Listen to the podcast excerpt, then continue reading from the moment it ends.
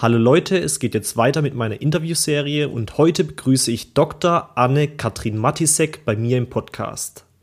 Anne berät seit 17 Jahren Unternehmen und Behörden zum betrieblichen Gesundheitsmanagement und Selbstständige im Gesundheitsbereich. Unter dem Namen Do Care www.do-care.de vertreibt sie Materialien, die für ein gesünderes Miteinander im Betrieb sorgen. Die Diplompsychologin hat ein Ausbildungskonzept für gesund führen Trainer entwickelt und jahrelang Seminare und Vorträge gehalten. Herzlich willkommen zu diesem Interview und schön, dass du hier bist. Anne-Kathrin Matisek. Ja, hallo, liebe Hörerinnen und Hörer von Psychologie einfach. Ich freue mich auch, dass ich da bin. Anne, wir fangen gleich an mit der ersten Frage und zwar, wer bist du und was machst du? Ja, also mein Name, wie gesagt, Anne-Kathrin Mattesek. Noch bin ich 47, von Haus aus Diplompsychologin und ich entwickle Materialien für mehr Gesundheit im Betrieb. Ganz verschiedene Sachen. Bücher, E-Books, Videokurse, Toolboxes gibt's von mir, kleine Plastikkarten und übrigens auch fast 200 kostenlose Podcasts. Und die kreisen in der Regel um die Themen gesund führen, Wertschätzung im Betrieb und eben betriebliches Gesundheitsmanagement. Und in letzter Zeit ist noch eine weitere Gruppe dazugekommen an Interessenten, nämlich die Selbstständigen im Gesundheitsbereich, an die ich meine Erfahrung so ein bisschen weitergeben möchte. Mhm. Anne, als ich dich damals entdeckt habe, ist mir aufgefallen, dass du eine sehr produktive Dame bist. Aber, aber jetzt mal kurz noch eine andere Frage. Wer warst du denn damals, bevor du gemacht hast, was du heute machst? Also ich bin auch approbierte Psychotherapeutin und habe auch in diesem Bereich gearbeitet. Fünf Jahre als Kindertherapeutin und parallel dazu auch sechs Jahre als Erwachsenentherapeutin in einer Praxis. Und weil ich aber immer schon in Betriebe gehen wollte und eben das Wohlbefinden am Arbeitsplatz verbessern, habe ich auch viele Jahre, ich musste ja auch Geld verdienen, als Seminarleiterin für Unfallkassen und für Berufsgenossenschaften gearbeitet. Ich wusste aber schon die ganze Zeit, dabei soll es nicht bleiben, sondern eigentlich möchte ich eben noch was anderes machen. Mhm. Und was glaubst du denn ist der tiefere Grund, warum du das machst, was du machst? Also es macht für mich einfach Sinn. Ich habe schon während des Studiums gemerkt, genau das will ich, Gesundheit und Wohlbefinden im Betrieb voranbringen, insbesondere auch im zwischenmenschlichen Bereich. Ich hatte auch als Festangestellte mal einen krankmachenden Chef und habe gedacht, das muss auch anders gehen und habe auch gewusst, es muss auch anders gehen. Es gibt auch Führungskräfte, die anders mit ihren Leuten umgehen. Und dazu jetzt beizutragen, eben seit so vielen Jahren, seit 17 Jahren mache ich das jetzt schon, ähm, das befriedigt mich doch sehr. Das gibt mir ein Gefühl von Sinn. Also, dass ich dafür sorge, dass es eben anderen Menschen besser geht. Und über die Jahre kam dann eben dazu, also wir haben keine Kinder und ich glaube, dann möchte man auch gern trotzdem der Welt irgendwas geben, was bleibt. Und es sollten dann nicht nur Bücher sein, sondern ich habe auch gemerkt, ich möchte einfach ja mein Wissen über Selbstständigkeit auch weitergeben an andere junge Leute.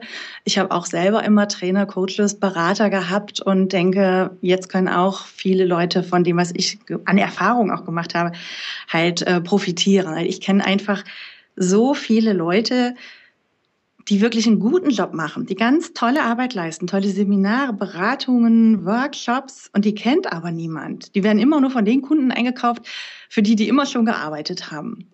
Und das liegt einfach daran, dass die sich und ihre Leistung einfach so gut verstecken. Die sind quasi am Markt unsichtbar. Und ich habe gemerkt, bei wie vielen Leuten mir das richtig ans Herz geht, wenn ich so merke in Existenzgründungsveranstaltungen, die habe ich lange Zeit auch gemacht, ähm, da, die haben Herzblut für Gesundheit im Betrieb oder überhaupt für Gesundheit. Um, die sind leidenschaftlich Trainer, aber die trauen sich nicht, sich sichtbar zu machen. Und dabei Leute zu unterstützen, das finde ich halt auch sehr sinnvoll, einfach damit die gesehen werden. Weil ich glaube, der Markt ist groß genug, der kann uns alle satt machen. Das stimmt, ja. Also könnte man ruhig behaupten, dass du eine erfolgreiche Person bist von dem, was du so erzählst. Aber was ist denn für dich persönlich Erfolg? Hm. Also ich mache das daran fest, ähm, dass ich mir meine Aufträge selber raussuche oder das, das, was ich arbeite, das überlege ich mir selber. Und das gestalte ich dann halt auch so, wie ich das möchte. Und mein Ziel war das jetzt eben, weil ich Seminare und Vorträge so lang äh, gemacht habe und das so anstrengend fand, dass ich nur noch vom Schreibtisch arbeiten möchte und über das Medium Internet halt online meine Materialien auch vertreiben.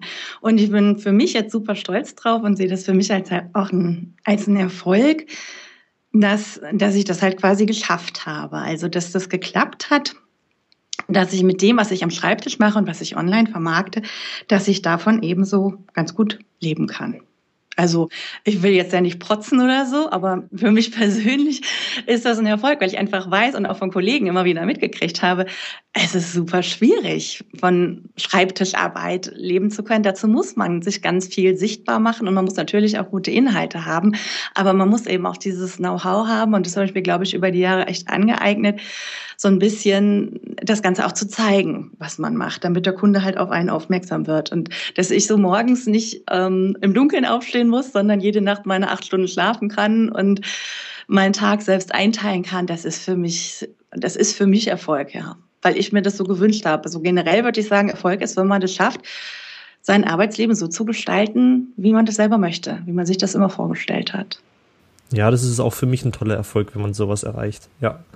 Und äh, was waren denn die einzelnen Stationen, die Meilensteine, um diesen Erfolg zu erreichen? Also es war ja am Anfang, war das ja nicht so golden. Ähm, ich wollte auch zum Beispiel nicht unbedingt Psychotherapeutin werden, aber das war dann halt so, hat sich so ergeben aus meiner Biografie. Aber ich habe schon auch äh, viel Gegenwind gehabt und immer wieder auch von Leuten gehört, ja, auf dich haben die bloß gewartet oder das geht nicht. Mit Materialien und Buchschreiben, da kann man nicht von leben.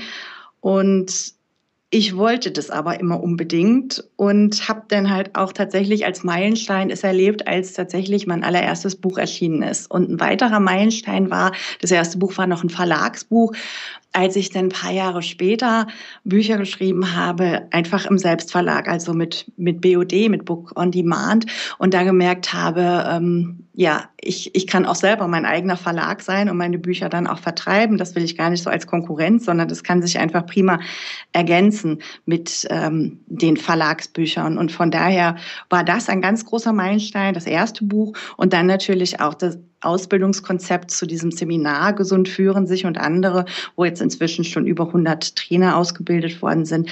Das ist auch toll und das ist auch jedes Jahr im September, wenn die ihren Trainerschein kriegen, ist das auch ähm, immer wieder toll. Also das ist jetzt so ganz zusammengefasst, ja, über die ja, Stolpersteine, die ich im Leben gehabt habe, bis zu dem, ähm, wo ich jetzt bin. Und mein Fazit so daraus, oder eine, weil das eben für mich eine der wichtigsten Stationen war, ist, Leute, wenn ihr was zu sagen habt, dann schreibt ein Buch und dann macht das zu eurem eigenen Meilenstein. Weil bei mir zumindest hat das eben einfach prima geklappt. Super, freut mich, dass das so gut für dich funktioniert hat. Und was meinst du, was war in dieser Zeit der Schlüssel zum Erfolg? Also definitiv, dass ich mich nicht habe unterkriegen lassen, obwohl ich immer wieder gehört habe, nee, das äh, rechnet sich nicht oder das bringt's nicht. Ich bin einfach total diszipliniert. Durchhaltevermögen habe ich, fleißig bin ich und ähm, das ist ja jetzt ein Psychologie-Blog, wo ihr zuhört. Ähm, also dieses Marshmallow-Experiment. Ich bin sicher, wenn meine Eltern das damals mit mir gemacht hätten, ich hätte definitiv sozusagen gewonnen. Also wenn man vierjährige Kinder halt fragt, also für diejenigen, die es gerade nicht so auf dem Schirm haben, wenn man halt Kinder fragt, möchtest du jetzt einen Marshmallow oder möchtest du in einer halben Stunde zwei? Dann ist so die Frage, schaffen die Kinder das, mit diesem Belohnungsaufschub zu leben? Und ich bin sicher, ich hätte drei Stunden gewartet, wenn ich dafür acht Marshmallows bekommen hätte oder so. Also diesen Hebel, ne? Ich stecke ganz viel rein in, in Sichtbarkeit und in Produkte, die ich dann auch bekannt mache und freue mich, wenn dann irgendwann dann halt auch die, der Erfolg kommt. Ähm, das glaube ich, das ist so eine Faustformel für mich gewesen, die bei mir ganz gut gewirkt hat. Mhm. Und du machst natürlich auch was für deinen Erfolg. Wie würde denn so dein Standardtagesablauf aussehen? Also deine Arbeitsgewohnheiten, was du regelmäßig machst? Also normalerweise schlafe ich ja eben ganz viel, acht Stunden schon in jedem Fall. Und ich fange im Moment so um halb neun an zu arbeiten. Also halt, wenn es schon hell ist. Im Dunkeln aufstehen finde ich einfach blöd. Ähm, aber es passt halt, weil stundenmäßig, äh, ich protokolliere halt unheimlich viel, zum Beispiel mit Toggle, auch jetzt im Moment, wo wir das Interview machen, toggle.com, ähm, protokolliert kostenfrei halt, wie meine Zeit verbracht wird. Und dann kriege ich dann pro Woche halt immer meine Auswertungsprotokolle. Ich schreibe auch ganz viel auf, also viel Tagebuch und ähm, für mich so, ja, Coaching-Listen, was möchte ich womit erreichen, warum mache ich was, was sind die nächsten Schritte. Ähm, also ich mache viel so Meta-Arbeit über die Arbeit, die ich eigentlich eigentlich verbringe, damit ich den roten Faden ähm, nicht verliere. Sehr und ich, sinnvoll, hm? ja. Entschuldige, sehr, sehr, sehr sinnvoll. Ja, ich erlebe das so. Als äh, man könnte ja jetzt sagen, meine Güte, das kostet dich ja am Tag eine Viertelstunde Zeit. Ich glaube sogar noch länger. Aber das lohnt sich halt, um immer zu merken, da verzettel ich mich jetzt oder ja, wann passt denn jetzt so ein Interview mit dem Aljoscha oder dass halt alles so seinen Platz ähm, hat an der Stelle, wo es hingehört, dass ich das aber auch noch handeln kann, ohne mich zu stressen. Ja, ich mache auch ganz viel Pausen, eine ganz große Mittagspause an so einem klassischen Schreibtischtag und eine kleine ähm, Pause vormittags, eine kleine Pause nachmittags. So ganz, ganz ähm, ja, wie man das als Arbeitnehmer sollte, aber eben die Pausen sind noch länger. Dadurch ist der Arbeitstag letzten Endes schon auch oft lang. Der geht oft bis acht, manchmal auch bis zehn. Ähm, aber ich gucke schon, dass insgesamt so das Maß halt stimmt, ja. Mhm. Und wenn jetzt jemand eine ähnliche Karriere wie du einschlagen möchte, was würdest du demjenigen dann empfehlen, um genauso erfolgreich zu werden wie du? Also zum einen eben auch ganz viel Disziplin und Fleiß, so langweilig das ist, auch bei den kleinen Sachen, weil ich kenne ganz viele Selbstständige, die haben große Entwürfe, aber haben einfach keinen Bock, dann den Kleinkram zu machen. Man kann und sollte ja schon auch viel delegieren, klar. Aber man muss, habe ich festgestellt, auch Fisselskram einfach manchmal selber machen. Und das Wichtigste so jetzt für die Selbstständigen, äh, finde ich wirklich, macht eure Leistung sichtbar weil eine Ausbildung allein reicht nicht. Es gibt so viele Leute, die super Abschlüsse haben und hier ein Bachelor und da ein Master und dann noch ein Zusatzstudium. Und überall haben sie sehr gut. Und dann denken sie, der Arbeitsmarkt wartet auf sie oder der Auftrag wartet auf sie. Und so leicht habe ich festgestellt, als Selbstständige ist es einfach nicht. Man muss die Leistung sichtbar machen. Das ist meine wichtigste Empfehlung, ja. Okay, das waren bisher richtig super Tipps von dir. Vielen Dank. Und jetzt die vorletzte Frage. Wenn du eine Sache in der Welt verändern könntest, was wäre das dann? Also ich kriege immer die Krise, wenn ich wieder mal die Statistik lese, dass Deutschland Waffenlieferant Nummer eins ist oder vielleicht auch nur Nummer drei. Das spielt jetzt auch gar keine Rolle. Aber vor dem Hintergrund unserer Geschichte finde ich das den Skandal schlechthin, dass da auch keine Regierung, egal von welcher Partei, die könnten ja, wenn sie wollten, was dran ändert. Das macht mir wirklich das macht mich aggressiv.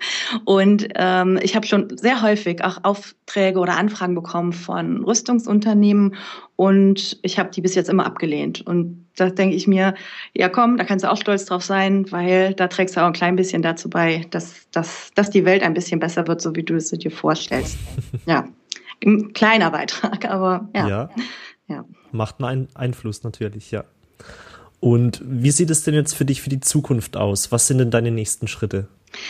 Also damit diese Idee, Gesundheit in Betrieben noch weiter voranzubringen, dass das noch ein bisschen mehr verankert wird, da möchte ich in den nächsten Monaten ein Multiplikatorenprogramm zu entwickeln. Und was jetzt im Moment akut ansteht, das ist auch die Vermarktung von meinen Videokursen für Selbstständige, ähm, wo es eben genau darum geht, wie kannst du denn deine Leistung sichtbar machen? Wie kommst du denn raus aus dieser Falle, Hilfe, ich will mich doch nicht verkaufen, das habe ich doch nicht nötig, ich gehe doch nicht vor die Kamera.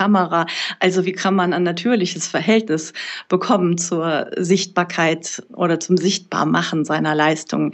Das möchte ich gerne in Zukunft ein bisschen noch forcieren. Mhm. Okay, wir freuen uns drauf. Anne, es hat mir sehr viel Spaß gemacht, dir die Interviewfragen zu stellen. Bist eine sympathische Dame und jetzt zum Schluss möchte ich noch euch auf ein Angebot von der Anne verweisen. Und zwar, wenn du jetzt auf psychologie-einfach.de slash Partner gehst, dann kannst du mehr über sie und ihre Arbeit erfahren. Anne, nochmal vielen Dank, dass du dir die Zeit genommen hast. Danke fürs Zuhören und bis zum nächsten Mal, euer Aljoscha. Dankeschön, tschüss.